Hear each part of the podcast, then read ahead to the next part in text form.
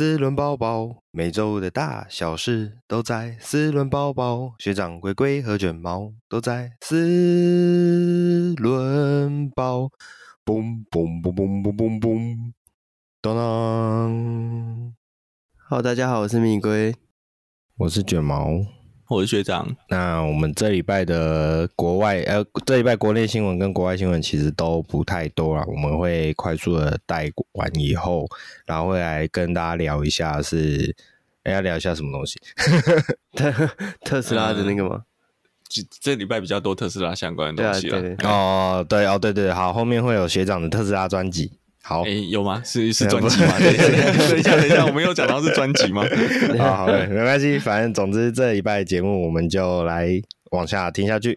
那今天第一台啊，要聊的是 BMW 推出了 Competition Convertible 版本的 M Four，也就是所谓的呃全全全轮驱动以及敞篷车的 M Four 版。可以这样，我修我修正不对，是上空车型哦，上空车型，哦，是是是是，对对对，大家大家现在在家里闷太久了，想要清凉一下，对，最近天气又开始热嘛。好，那这一台 M4 Competition Convertible 啊，其实之前有跟大家聊过的是那个 B N W 四系列的敞篷车，就已经有跟大家稍微分享一下。那在外形的部分的话，大概就是呃，因为它算是。Competition 版本嘛，那从原本的那种算星芒式的大鼻孔，或是呃星星点缀式的大鼻孔，改成了呃横横条式格栅。那但是鼻孔的位置一样一样大，呀，一样是在正前方，然后。等一下，等一下，鼻孔不在正前方会在哪里啊？哎 哎、这是好问题，这是好问题，这是好问题，还能在哪？对对对，总总之就是大鼻孔，对，总之就是大鼻孔。对，不过就是因为是算比较运动化的版本嘛，然后所以它的镀铬的那种银银色事件就少了一些，那传而取而代之的是类似熏黑色的那一种比较低调型的饰板。然后两侧的进气口的造型也不太一样啦。原版的话，或者我们讲说一般的四系列的话，它是有雾灯的，有一个雾灯的模组。那在这个 Competition 版上面看起来似乎是没有，就比较像是那种纯粹的运动风格。那车尾的话呢，我觉得比较明显的差异大概是，呃，一般四系列使用的是双出的排气管。那这次改成了呃四出四出的也是一样熏黑式的排气管，然后在下气坝的造型上也更为立体跟明显。那其他的车侧的部分，呃车身线条部分倒是没有太。呃，明显的差别。那另外除了这个外形上嘛，另外一个重点应该是要提到它的算是跟一般版本的差别，主要是在于它的性能部分嘛。那因为它是 M4 Competition 的 Convertible 嘛，其实它的整体性能或是我们讲动力配置，其实是跟所谓的 M4 Competition 是差不多的。那也配备了 xDrive 的驱动系统，也就是说它是可以根据需求在前轮跟后轮之间去做。动力的分配，那使用了五百一十匹的六缸直列引擎，产生 R 一啊，使用了五百一十匹的六缸直列引擎，以及搭配了八速的 M Steptronic 变速箱。那整体来说，就是一个比较是更为运动化、更为战斗性的版本嘛，可以这么说。那这台车的话，呃，零百加速大约是三点七秒。然后零到两百大约只要十三点一，所以整体来说就是一台呃非常极限的富有 BMW 战斗风格的车款。整体来说的话，反正总而言之就是一个呃动力更强、性能更强的车款啦。相较于之前的四系列的敞篷车，对，那有兴趣的话，哎，不晓得这一台之前有这一台车的前一代有进来过台湾吗？原厂的话，有敞篷版的 M 三 M 四，我记得都是要特别订的。有，有但是有啦，有我刚刚有看到一七一八年的，嗯，是总而言之还是进得来。对对，对，只要有心，都会进得来，只要想买，是是是，对，范德都会帮你实现。没有没有没有，范德不帮你实现，三一会帮你实现。对，是是是，对啊。好，总而言之，如果您是呃 B N W 的战斗车款的始终爱好者的话，那这一台请不要错过。好，那我们来聊下一台是劳斯莱斯推出了一款非常特别的 Bold Tail 车款。这款 boltail 车款算是呃呃，好像是劳斯莱斯在睽违四年之后回归客制化的 Coach Build 服务下的推出的产产品，特别特别产品。这劳斯莱斯号称野心最大的计划之一，打破了一切受限的可能性。哇，这个这一句听起来就是非常的顶级奢华。那这一台 Bold Tail 的话，这个特别版跟一般的劳斯莱斯有什么差别？其实从外形上来看，就可以发现它非常独到之处，就是它的整个车尾啊，就呼应了它的 Bold Tail 的这个名字。它的整个车尾看起来就像是一个游艇的甲板。对，它不只是造型设计上像是游艇的甲板，它甚至是它的车尾上面的有一个一键开启的蝴蝶门啊。这个蝴蝶门号称是真的是使用呃木。木头，呃，高级的精致的木头材质去打造而成，对，所以整你你其实从它的车尾来看，看起来整整体上就很像你把一台游艇往后。往后放的那种视觉感觉，对，然后再加上它的流线下来以后，产生了一个很大的那个那个叫平，诶、可以叫平面嘛。总之，总而言之，就是一个甲板的那个风视觉视觉感就对。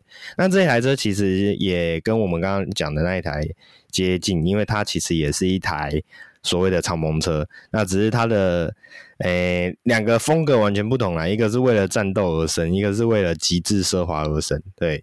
这台车大概就是想让你有一种哎呦，路上游艇的行走的那一种感觉，然后它这个所谓蝴蝶门，就是呃它的两个车尾，呃应该说它的车尾啊，它可以从中间，应该从两侧往上掀起来，然后掀起来以后。呃，里面可以有一些，比如说有座椅可以拉出来啊，然后有一些呃呃野餐用的套件，比如说什么好像有什么碗盘可以放在里面啊，然后可能想必应该是会有什么冰箱啊什么功能。对，总而言之就是一个高级奢华的出游好工具就对了。那这一台 Bold Tail 的价格目前并没有一个正式的呃价格。不过就是传闻大约会是在三千六百万美金左右，那换算成台币的话，其实就是接近将近十亿元。对，那这样子的价格，我想哇，真的是嗯，不是我可触及的，不是我有可能触及到的东西啦。对，有、啊、你可以触及得到买一比十八的。一比十八的，听说也是。我记得劳斯莱斯好像有原厂就有推出一些模型车，好像一台也是要五十万，是不是？我靠，也是蛮蛮惊人。因为它对对对，如果手工打造啊，啊、哦，手工打造是这五十万，我宁愿去买 Altis，我应该也不会拿来买劳斯莱斯的模型车。对，好，总而言之，这一台呃，这一台。非常顶级的陆上豪华旗舰，那有兴趣的话，大家可以去查一下。对，就是充满着劳斯莱斯一贯的奢华风格跟外形。对，它好像还附阳伞呢。对对对对对，看起来就是一应俱全，直接从车尾拉出来。对，然后你你可你就可以坐在它车尾上面那个小小椅子上面，开始啊享受你的人生啊，好羡慕。好的。那下一题也是我们今天算是国外新闻主题的最后一题，就是传出兰博基尼要卖出了吗？那呃，根据英国周刊的报道啊，福斯汽福斯汽车或者我们讲 VAG 集团旗下的超跑品牌兰博基尼接到了将近七十五亿欧元的收购邀约。那这个七十五亿欧元的收购邀约，其实是来自它，并不是来自一间车厂啊，它是来自呃，这个是瑞士的 Quantum 集团和伦敦投资公司 Centricus Asset Centricus Asset Centricus Asset Management 合组的一个财团。那这简单来讲，有点像是一个投资财团，因为这这一块公司，嗯，呃，资产投资公司是，对，嗯，是提出想要收购蓝宝坚尼，是，我会举个例子，就有点像是那个呃，麦拉伦之前把他们的总部卖掉，那再回租。嗯对，那个买主其实也是类似这种资产投顾公司，了解，他并不是这种车业相关的，他就是在做一些，因为他可能觉得，哎，我买这个物件几年后会涨，嗯、哦，那他不一定是非常的专门，嗯、但他们会去分析这间公司的财报跟这个价值在哪里，好、哦，他是有一点像是买来放着要增值的，是是是，简单来讲就是金主啦，呃，简单来讲就是。杠杆玩家。啊、哦，是是是，哎、欸，所以 Lamborghini 不晓得是有什么样的吸引力，让他们想要来利用这一家公司玩杠杆，也不一定啊，有可能他们就是觉得说，他们手上现在有一个很大的资金，嗯、那他们需要有一个比较保，嗯嗯，也是有可能，不是就是风险相对比较低，可以保值的的资产。是，那有哎、欸，好，你这样讲好像兰博基尼很保值，我也不知道了，不知道这间公司现在到底是后面的财务状况怎样，反正他们会去评估，那这个的确也不罕见。对，好，对，总而言之，其实，在 VAG 集团，呃，前阵子一直就有很多风声，就是说 VAG 集团想要彻底的呃整顿一下旗下的品牌，不只是品牌本身，还有包含品牌的背后的公司一样。像比如说今天聊到的兰博基尼和之前其实传言很久的杜卡迪，还有布加迪这几个品牌，嗯、那其实你我们刚刚这样讲，你听了就知道，就是比较一些偏向，除了杜卡迪啊，杜卡迪有它特别特别之处啦。那我们聊到普卡迪跟兰博基尼的时候，它它其实就是一个比较走，呃，一个是。哎，这两个都算超跑品牌嘛？但是我们其实也知道，超跑这种东西，呃，真的来说，并不是真的赚钱。还还有一个重点哦，你有没有发现，我们在讲的这几个品牌是都不是所谓的日耳曼民族品牌哦？是，是，我这是我自己个人臆测啦。哈。呃，是，你看嘛，呃，布加迪法国的，对，呃，兰博基尼是意大利，意大利，对，，Ducati 也是意大利嘛？是是是是，你就不是。德国所谓的日耳曼就是那个德国啊、奥地利啊、捷克啊，是是是是的范围，相对来讲不是本宗，可能就觉得就是非我族类吧，赶快处理掉的那种感觉。对，不过这个也一直都只是传言而已啦。那这一次的这个新闻出来的时候，也有点算是打破了这个传言，我觉得，因为福斯汽车证实就是、嗯、呃，兰博基尼。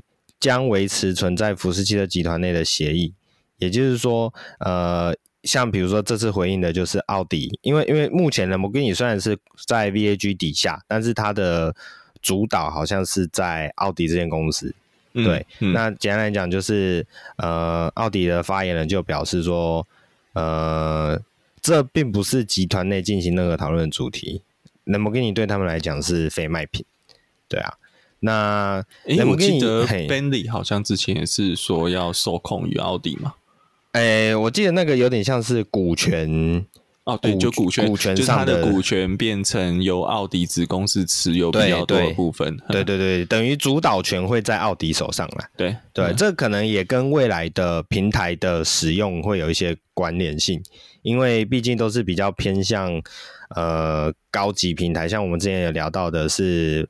跟 Porsche 一起使用的那一块那一套叫做什么 S S P P 还是 S S P？不好意思，我临时有点忘记。对，总而言之就是高端高端品牌啊，跟高端产品啊，他们用的底盘会是比较接近的那一套。嗯，所以会有 PPE 吧？哦，PPE，哦，是是。现在是 J One 嘛？那个 Taycan 跟 RS 一创是 J One。对对对。然后接下来说要做的 Macan EV 的 E，对对，就是 PPE 嘛。对对对对对，好，对。总而言之，这未来的状况我们还可以再观察一下，因为像兰博基尼目前也有宣传说，他们即将在二零好像是二零三零年吧，会推出第一款电动车产品。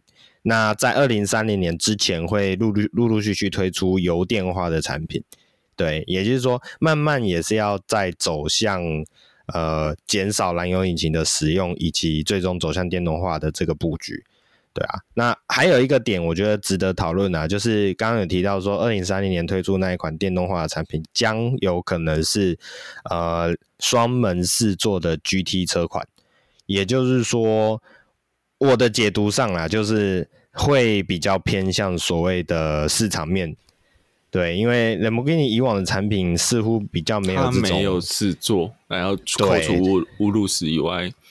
对对对，对对对对，等于说继了乌鲁斯之后，又要推出一款比较面向市场、比较有机会赚到钱的东西。至少我的解读上是这样，比较没有原则的。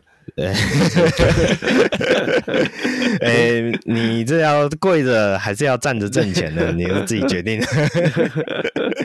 对啊，好，这我们的这一拜国外新闻就到这边。好，那本周的国内新闻呢？第一个是法拉利的台湾总代理蒙纳蒂蒙蒂蒙蒂拿蒙蒂拿蒙娜丽莎，反正就是那个，反正就法拉利的总代理在台湾发表品牌首款的非限量油电敞篷超跑 SF 九零 Spider。那基本的车价是新台币两。我刚刚差点讲两百，两千六百二十五万起，对，两千不是两百。然后台湾的台湾有一些自己已经选好的配备，那加上去的话，起跳就是两千八百九十八万起，所以就是接近三千万的这个售价。那动力部分是用四点零升的 V8 双涡轮增压引擎，然后搭上三具的电动马达。那重效马力来到一千匹，零到一百加速二点五秒，然后零到两百七秒。我在想，我还在零到一百的时候，它已经快要两百了，真的是很很惊人的速度。那其实 SF 九零这个车酷配的版本，它在台湾诶、之前就已经上市了，那其实也已经有有交车了。那外形上其实没有太大的差异，就是敞篷版跟。这个酷配的版本而已。那我觉得这台车最大的特别之处是，它从尾灯看过去，其实我觉得有点像是那个雪佛兰的 Corvette 那一台，就是也是经典的跑车啊。但大家会觉得美国车比较没有那种。对啊，我刚刚想说你这样讲法拉利会很生气耶。对。大家可能想说，干妈的车价差差四倍，哎、欸，不过这万的车，对，我要讲一下哦，法拉利这台 SF 九零的尾翼是非常特殊的哦。它在做动的时候，它是可动尾翼哦，但是我们一般知道认为的可动，你现在看它一般平常是所谓呃收纳的感觉，就是收在车体的一部分嘛，哈，收起来的。通常，嗯，我们所知道的可动可动尾翼是升起来，哎，车速到一定的地方，它就升起来。好，但是这个法拉利这还是会往下翻哦，嘿，它反而是关起来，对对对，它需要它需要加大后面的抓那个下力的时候，它是尾翼的前方会往下伸，嗯，然后等于是然后把那个你看到的缝隙关起来，这样子，哎，它这个这个尾翼的作动方式比较特殊。其实这台车我真的觉得我很喜欢。哎、欸，我买不起啊，但是因为很喜欢 SF 九零这一台车，很多设计我觉得它真的是超妙的。嗯，举个例子，它是法拉利 D I 四驱车。哦，对啊，对对对，因为它两颗马达在前面，嗯，而且它两颗马达就已经两百五十匹了。嗯嗯，好，然后它的变速箱是没有倒档的。嗯嗯嗯，因为它倒倒倒它倒车是靠电动马达。哦，哎，所以它倒车的时候就是引擎关掉，打空档，啊，靠前面的两个前轮的，因为它前轮是两个马达哦，不是一个有，左右各一，然后。倒用靠电动马达倒车，嗯哦、嗯，所以它也有强化前轮转向的方，前轮转向它就左右各一个马达嘛。你你现在看到电动车没有前人，没有人在前面放两颗马达的，嗯，很少。很少，大部分是所所谓什么什么三马达设计，是一颗在前，两颗在后，嗯嗯，哦啊，它是两颗在前，所以它可以做左右轮的动力输出差别，嗯，前轮，嗯，嗯，手鼓出就是不一样，哦、真的。很特殊，其实现在各家的超跑厂都出了自己的这个油电超跑，所以我觉得之后就是油电站，然后再过五年就是纯电站。对，我觉得真的最没有诚意的，应该还是兰博基尼的那一台 Siam 吧。嗯，那个马达才七七匹而已。它是汽油电，没有嘛？说的三十七匹而已，就是有跟以以它已经动辄到八百匹的总总功效那种，然后马达三十七匹感觉有跟没有实际。他他是他 他做那个就是哦，别人别人有做，那我也要，那对我也要，对对，我也要做一下，对。好，那接下来这个新闻呢，也是新车，但是是跟摩托车有关的。那接下来是台湾三叶，也就是雅马哈正式宣布会引进全新的这个雅马哈 R 七。那其实讲到 R 七啊，这个车其实在一九九九年的时候，它是雅马哈为了 SBK 这个赛事所打造出来的仿赛，就是就是赛车啊。那是七百五十 CC 的四缸的摩托车，而且当时的 R 七只有生产五百台而已。它单纯就是为了要符合这个赛事的规定，要有四周五百台的诶数量，它才生产出来。然后它的车体刚性更是胜过当时的 R1 的两倍以上，所以其实就是一个专门为了赛事而推出的车款。但是这一次全新的雅马哈 R7，它是沿用 MT-07 的引擎跟车架。然后再装上这个外壳，所以就是没有诶、有壳的 MT-07 的感觉啦，所以会让很多不少车迷都觉得说，哎、这个 R7 怎么跟当初的东西不太一样？感觉有点失去它的这个味道。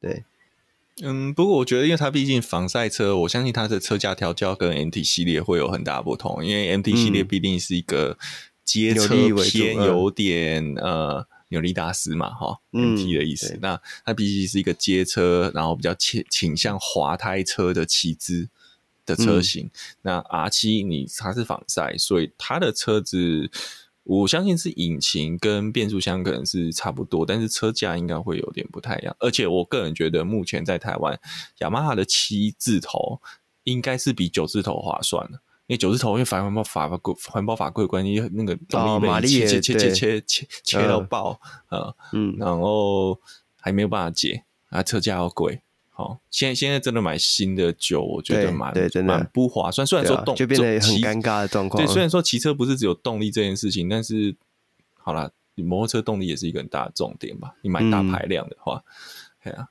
那七系列我相信相对那个阉割度就会少很多，嗯。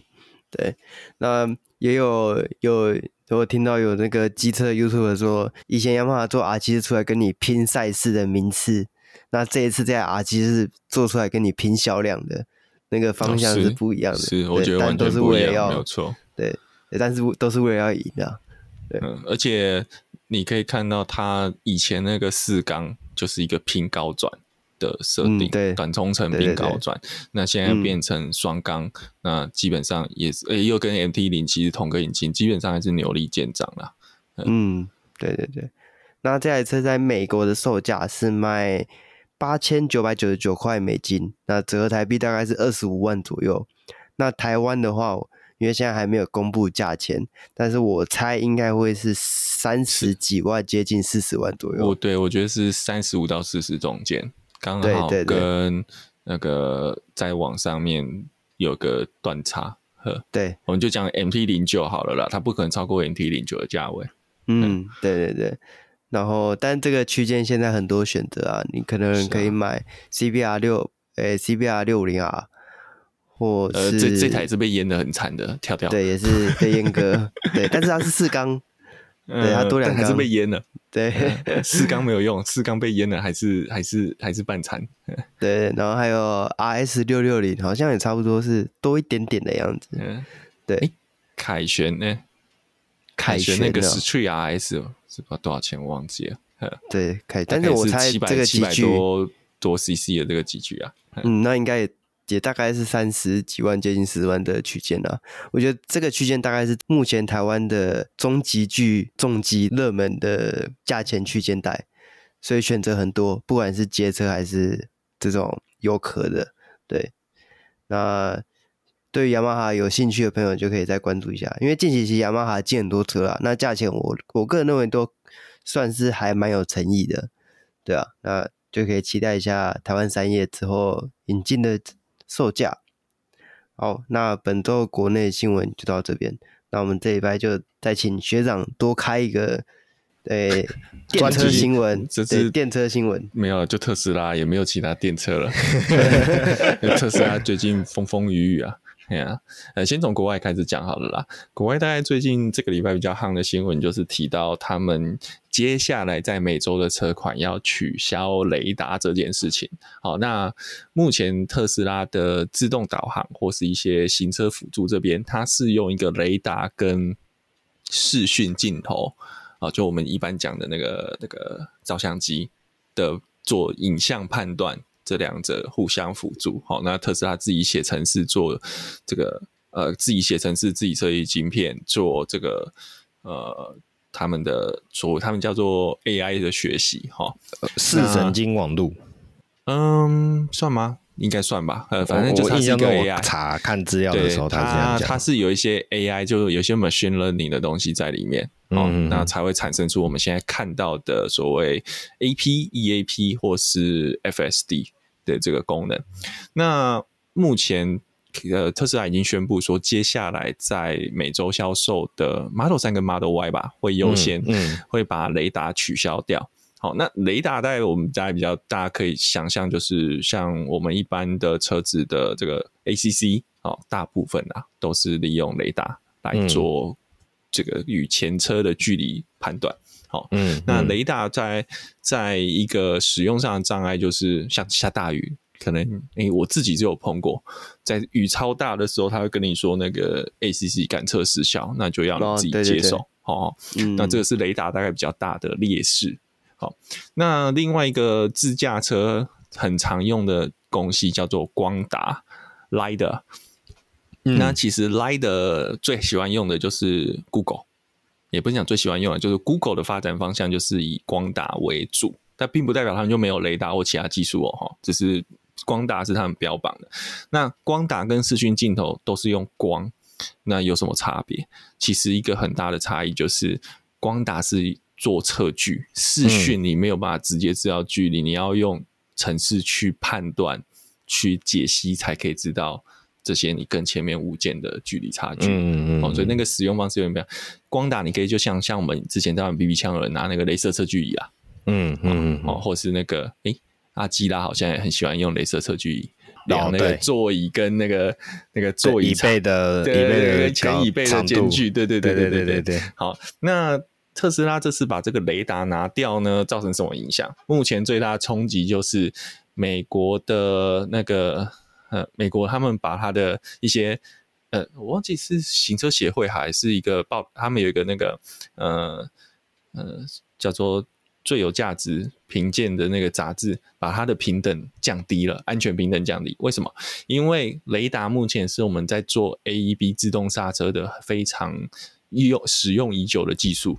好，那当今天把它这个拿掉，它要完全用视讯镜头去取代雷达做自动刹车判断的时候，哎，基本上成功率有多少，现在还都不知道。那特斯拉，因为它也没有提供更进一步的数据去证明它呃测了多少 case，然后它的模拟情境它的条件是什么，所以对一般人来说，这个以前刚开始这种自动刹车刚出来的时候，我相信大家都很毛嘛，没有几个人敢用嘛。嗯、那现在变成几乎每台车都有了，对不对？嗯嗯，代表这个技术大家已经接受了。那你今天要改成视讯，好，用镜头去判断，用这种叫做视网膜神，诶、欸，那个视神经系统，不是，是不是视网膜，视网膜是视网膜，最近敏感敏感，对，敏感敏感，眼眼球相关的最近都很敏感。对，视神经系统，然后再配合这个 machine learning 的人工智慧学习，去去做出诶、欸、可靠的自动刹车。这个我觉得大家先打问号。嗯，好，嗯嗯。那今天特斯拉好像在高速公路也有发生一个车祸，原因还不明。我看到好像气囊也全爆了。哈，嗯。总之，总之。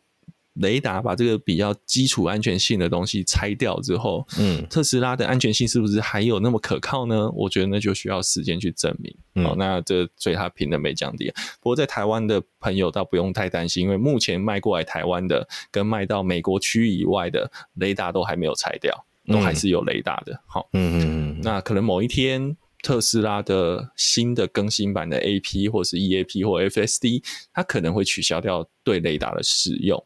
嗯，但是总之，我们现在的版本都还是有的。我在台湾买到的版本都还是有。那我自己个人在稍微看了一下，我觉得可能一个原因真的是为了要省成本吧。嗯，好，那假设他觉得他自己这个视讯判断的技术，反正这是特斯拉独家嘛。最近还有一篇新闻是日本媒体披露说，自动驾车的专利数特斯拉极少。嗯，它还排不上前十哦。明明大家都觉得特斯拉自动驾驾驶很厉害，但是你看，连剧院都可以排到比它前面。嗯，那最多的是谁？Toyota。嗯嗯嗯嗯。好，那大家就说，那特斯拉到底在干嘛？那特斯拉竞争力会不会不足啊？我个人觉得不会。那在特粉的神坛心中更不会。嗯。那我真的觉得特斯拉是他不申请专利，可能真的是因为他不想要介入这些东西，因为他觉得其他人根本也不知道他们在干嘛，所以做不来。哈，嗯。那 maybe 啦，哦。那我觉得另外一个就是他觉得他个这个视讯的技术已经够成熟，所以他要省成本。嗯、我觉得这非常合理。嗯，哦，这个我们在做生产的，你知道，你一根螺一颗螺丝省，对，啊、省个一块钱台币就好。对对对对对。哦，你整车你整年的产品可以出现多少盈余？对，对不对？其实就是从最小处去着手了。没有错，没有错。啊、然后我们。我们通常这种这种东西啊，哈，这种东西就不是我们心里想的那种什么设计要很 fancy 啊，或是什么东西前面就要很厉害。哦，我们这种东西就叫 value engineering。我如何从一些已经既定的设计上面去产生有价值的对小改变？对对对对对。那我觉得这可能是比较牢靠的原因之一啦。嗯那至于有，哎，接下来切到那个投资顾问。理财频道 就是 就是有人说最近看到那个彭博，好像彭博社报道说特斯拉开始架光达，特斯拉要采用光达。呃，我个人觉得还早啦。啊，就然后光打股开始狂涨，有没有？嗯嗯，我个人觉得很小哎、欸。嗯，我不是说特斯拉不会用光打，只是我觉得他们顶多也先测测而已啦。嗯，那你真的要整合到上路，还有很长一段时间。毕竟有人讲。光打谁谁谁用的多？Google 嘛，嗯，那我不觉得以，我觉得他们自现在会选择拆掉雷达，再然后上光打，我觉得某种程度是去测试这几种科技的精准度而已，嗯，并不是它要使用量产，使用在量产上面，嗯，所以听听看吧，我觉得可能过两天光达股又会跌了。嗯，我我觉得这边可能再补充一个点，就是说，不管是光打或是雷达，其实它比较像是所谓的用物理概念去做距离判定的一个方式，它是一个测距，它去测绘出你前面有什么东西的一个三 D 图像。对，好，对，那但是它的缺点在于，他们在讲，嗯，光打有一个光打跟雷达一样，有个问题就是它没有办法去判断你前面这个遮蔽物到底是轻飘飘的是什么资料，嗯，因为它没有颜色，它只有那个距离的数据，嗯，因为它只有镭射打出去回弹多少时间，它只有那个距离数字，所以它不知道那是什么东西。嗯，那视讯镜头的好处是因为视讯你可以用颜，它有颜色，嗯，那它可以。呃，有比较多的阴影啊，这些东西的参考价值，那么这个这个也某种方面它也是更难做啦。哦，就是我们在做程式学习的时候，其实更难做哈。它其实有点像类似那种前阵子很流行那种大数据分析，然后把一些资讯嗯汇整起来。哎，这没有，我觉得这有两部分。第一部分是本来在几十年前影像处理这种视讯判别就已经。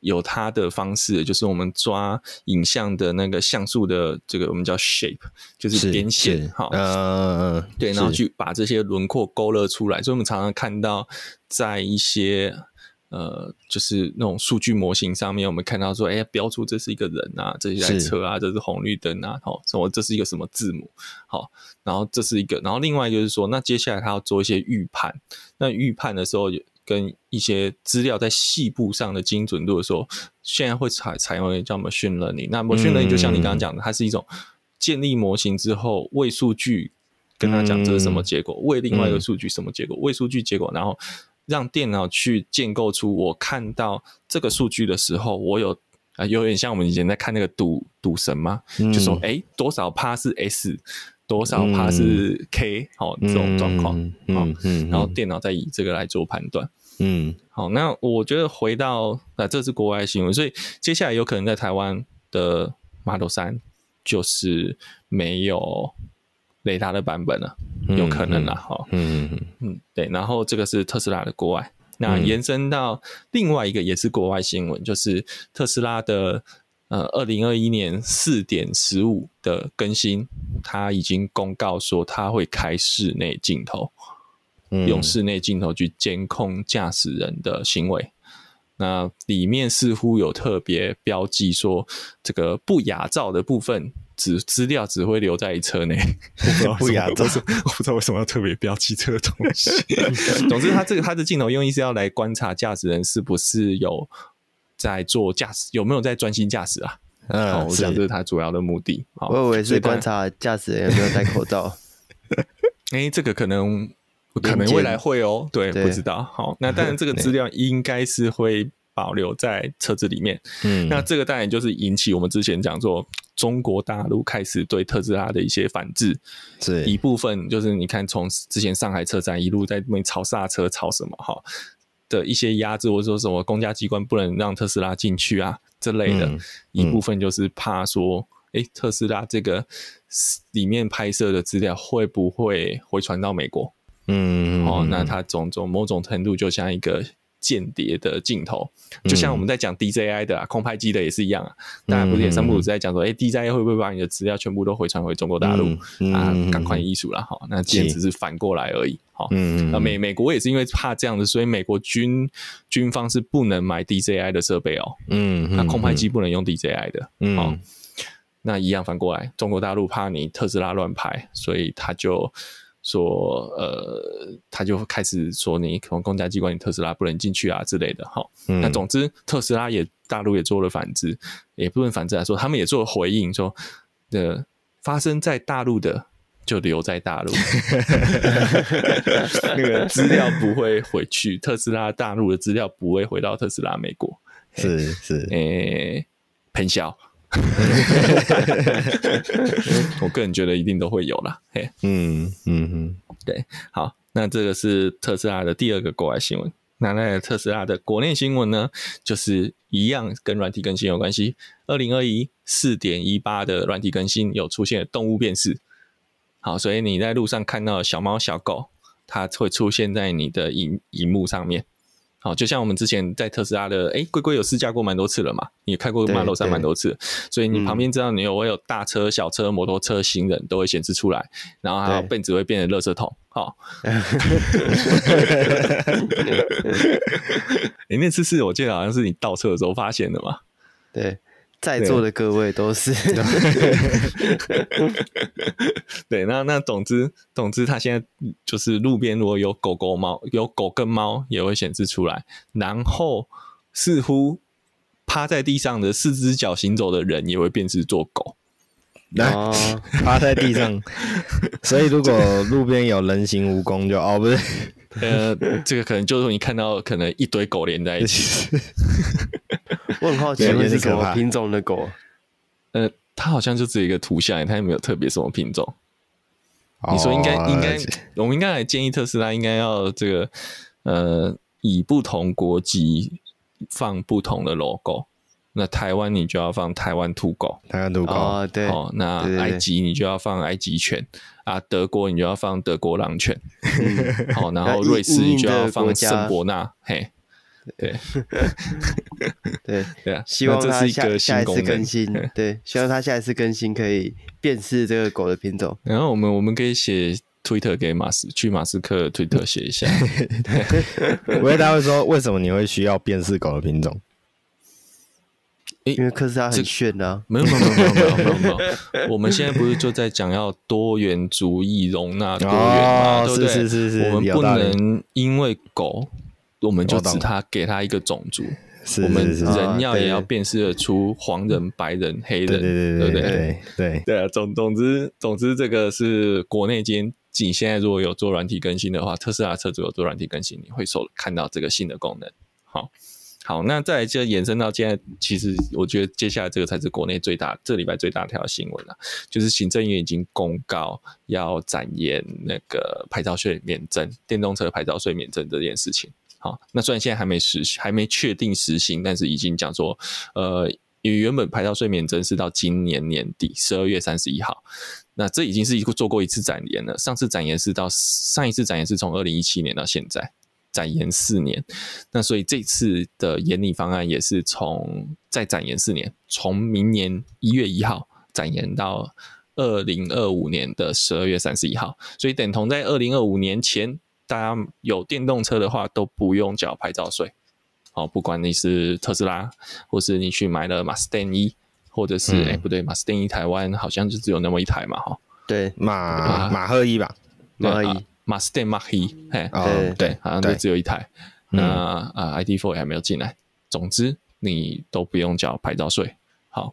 好，不过我觉得还是需要一个比较正式的规则，说好，那我再展延四年，但四年后我要怎么收？其实你没有讲清楚，大家到时候还是再吵一次，嗯、就再展延四年，无限无限 QE 啊，不是无限，呃，有可能呢。我觉得现在我们政府。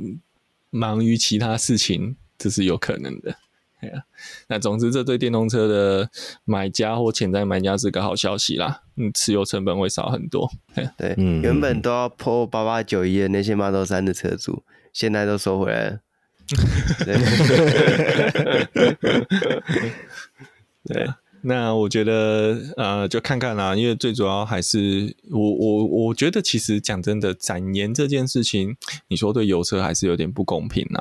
啊，不过就像我们上一次讲的，本来你要退电车，就是要有政府政策补助这件事。好，嗯，对。那但是总归回归还是说，你如何让大家有一种公平性，然后又不会觉得，嗯、呃，就是让油车太难卖。嗯，也不是说让油车太难卖，而是说，毕竟油车现在还是大众啦。好，嗯，那你变成感觉那样，好像是一个呃，对特定族群的特许优惠。毕竟，毕竟哈，我我得讲讲白一点，电动车还在台湾还是相对比较贵的车型，你反而是把补助补助到、嗯、呃比较经济能力比较好的那个族群，嗯，其实应该要想办法再把这个东西下放。